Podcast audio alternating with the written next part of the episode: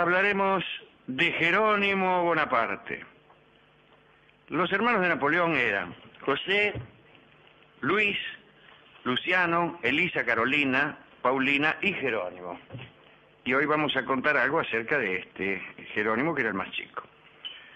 Parece que fue el único de los hermanos varones que nunca se opuso a Napoleón en disputas políticas o palaciegas.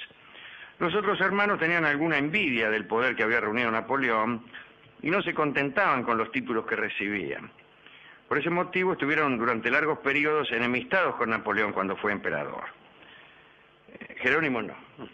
Más allá de los asuntos de Estado, Jerónimo le dio a Napoleón unos cuantos disgustos domésticos. Dicen que fue un disoluto.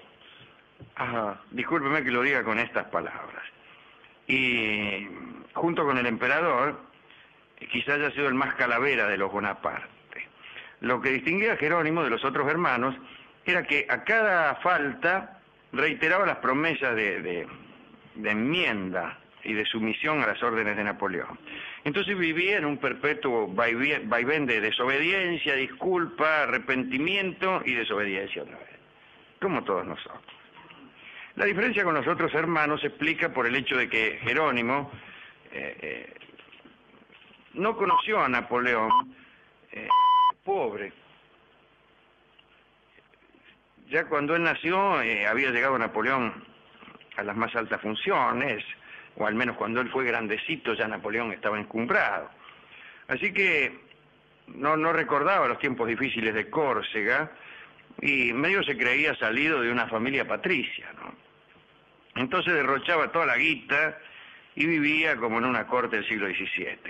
Estaba instalado en las Tullerías, endeudaba al hermano con, con los proveedores del Estado. Parece que era un tipo elegante y mujeriego compraba camisas todos los días, diseñaba zapatos y organizaba unas reuniones en las cuales el único asistente masculino era él. Ah, mire usted qué bien. Esas son las reuniones que a mí me gustan. Sí, señor. Napoleón se cansó por ahí de los gastos y de los bailongos de Jerónimo y lo mandó a, la Marina, lo puso bajo el mando del almirante Villaret Joyes y, y, listo. Pero a Jerónimo no, no, no le gustaba la vida militar, desertó, se refugió en los Estados Unidos, yo qué sé. Y eh, el caso es que en 1803 estaba en Baltimore, nada más que para rajar de la marina del, del Vilaré. En, en aquella ciudad, en Baltimore, Jerónimo se enamoró. Se enamoró de una mina que se llamaba Isabel Patterson, hija de un negociante de la ciudad. Eh, se hicieron amantes en secreto, porque ella pidió que sus padres no se enteraran, tenía la costumbre de no contarle a los padres acerca de los amantes que tenía. Pero Isabel parece que era bastante ignorante acerca de los asuntos políticos no le había dado mucha importancia a la procedencia de su enamorado. Cuando por ahí los padres se enteraron de que Isabel tenía un novio, eh, primero le, pidieron que dijera quién era el, tipo, ¿no? Eh, medio enojado. ¿Con quién andás? ¿Cómo se llama ese tipo? ¿Qué sé yo? Cuando la mina le dijo que era el hermano de Napoleón, el enojo del padre desapareció de inmediato y floreció una sonrisa de comerciante emocionado. El padre de Isabel quiso que su hija se casara nomás con el Jerónimo, este, lo recibieron y él aceptó la propuesta. Y hubo casorio, sin que Jerónimo informara a los Bonaparte, a ninguno. Lo importante de este asunto era que con ese casamiento Jerónimo ponía en juego sus bienes en Francia y la riqueza de la familia Bonaparte, porque había firmado Jerónimo, que era medio pavo, un, un acta que decía así, leo el acta. En caso de que por cualquier causa, por parte de Jerónimo Bonaparte o de cualquier miembro de su familia, se impusiese una separación, la susodicha Isabel Patterson tendrá derecho a la propiedad y pleno goce de todos los bienes reales, personales y mixtos del caballero, tanto presentes como venideros. Se quedaba con tal la guita. Este, un tiempo más tarde Jerónimo informó a su familia que vivía en los Estados Unidos y que estaba casado. Para certificar ese casamiento mandó las actas y entre ellas la que hemos leído recién. Y Napoleón se volvió loco. Este, tenía muchos gastos y no podía concebir que parte de la herencia napoleónica fuera a parar a unos mercaderes americanos. Eh, hubo cruces legales, Napoleón dijo que Jerónimo tenía menos de 21 años y por eso no estaba facultado para casarse, qué sé yo. El matrimonio duró dos años. En 1805 Jerónimo volvió a Europa sin su esposa, de la que ya se había cansado. Se embarcó sin aviso, cuando llegó le pidió perdón al hermano, le explicó que por fin comprendía, como hace uno, ¿no? Los Patterson se quejaron y para que no estallara un escándalo aceptaron una pensión millonaria que garpó Napoleón. Por un tiempo Jerónimo se portó bien, lo nombraron capitán de fragata, lo declararon príncipe, este, y en 1807 el emperador hizo reconocer a su hermano como rey de Westfalia, una nación creada expresamente para él. Eso es tener poder. Eh, para poder este, hacer rey a mi hermano voy a tener que crear una nación nueva, Westfalia. Anda Jerónimo y reina. Eh, pero las locuras de Jerónimo no terminaron, ¿no? Eh, para su reinado en, Kassel, la, capital de Westfalia, nombró entre sus amigos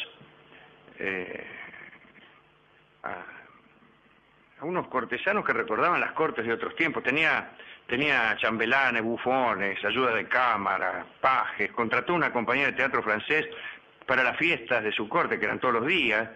Este, cuando el rey salía de viaje lo, seguían los artistas con el teatro, los músicos de cámara, la familia los músicos, eh, en fin, una cosa bastante llamativa. En aquella corte Jerónimo se casó con Catalina de Württemberg, que debió eh, aguantarse las aventuras galantes de su esposo. Eh, parece que Jerónimo era tan aficionado a los placeres que las madres de la ciudad que tenían hijas bellas temían dejarlas ir a los bailes de la corte por temor a, Jerónimo. Parece que había unas reuniones muy lindas, mire qué lindas son estas reuniones. Eh, eran unos bailes en que se apagaban las lámparas durante el bailongo y eso significaba el inicio de hostilidades eróticas, que desde luego cuando venían las luces terminaban, pero cuando venían las luces del amanecer. El emperador estaba indignado, el emperador Napoleón. Estimaba que el tesoro de Francia no estaba destinado a pagar las orgías de sus príncipes. Y entonces le cortó los envíos de dinero. Jerónimo se quejó, ¿no? pero más tarde se conformó con orgías más humildes. ¿Qué va a hacer? Eh, ¿Qué va a hacer? Eh, la situación de Westfalia estuvo comprometida económicamente mucho antes de la caída del imperio. De todos modos, por penosa que fuera la conducta de Jerónimo, las discusiones quedaron entre él y Napoleón con cierto carácter de disputa íntima. En el momento del desastre se vio a Jerónimo luchando junto a su hermano en Rusia y luego en Waterloo, donde fue herido gravemente Jerónimo. ¿eh? Después, caído Napoleón, Jerónimo se refugió en Italia, este, y eh, el emperador ya en Santa Elena siempre tuvo recuerdos muy cariñosos eh, para Jerónimo, dada su lealtad. Catalina de Württemberg, que había sido casada con Jerónimo por conveniencia política, fue leal a su esposo. En 1814, cuando el imperio cayó, todo lo decía, che, dice, abandonalo a Bonaparte, total, verdad que... Y ella le escribió a su padre, mirá papá, unida a mi marido por lazos creados por política, habréis de pensar como yo que no puedo abandonarlo al verlo desgraciado. Y lo acompañó a Jerónimo después que todo se desbarrancó. Mucho tiempo después, cuando Luis Napoleón, el sobrino del emperador, fue elegido en 1849, Napoleón III, ¿no? Jerónimo Bonaparte fue nombrado mariscal y presidente del Senado. Murió viejo en 1860 sin ver la caída definitiva de su familia, es decir, sin ver la caída del, Segundo Imperio. Esta es la historia de Jerónimo Bonaparte, que a mí me cae simpático. realmente, eh. sí, sí, sí. La gente leal nos cae simpático. Sí, aunque después se casen con una norteamericana y le dejen toda la guita. ¿Viste bien? Uno tiene que dejar toda la guita a la gente con la cual se casa. ¿Para qué se casa uno?